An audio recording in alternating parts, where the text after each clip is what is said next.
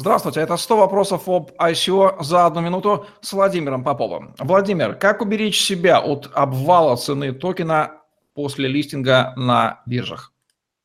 Да, действительно, это большая проблема. А, как мы видим, очень часто на преселе, на пресио выдаются скидки. Эти скидки могут быть 10%, 15%, 20% и даже 50%. И даже я видел э, скидки на 75% и более, что во многих случаях является ошибкой, но тем не менее это существующая практика.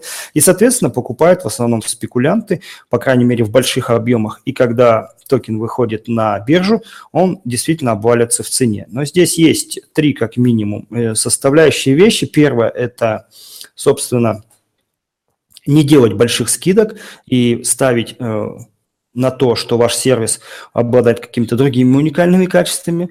Во-вторых, э, зашить в смарт-контракт непосредственно, да, что токены могут продаваться только после определенного времени в их владении.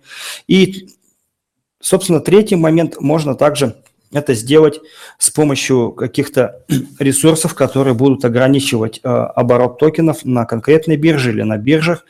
И самый главный э, – это возможность листинга.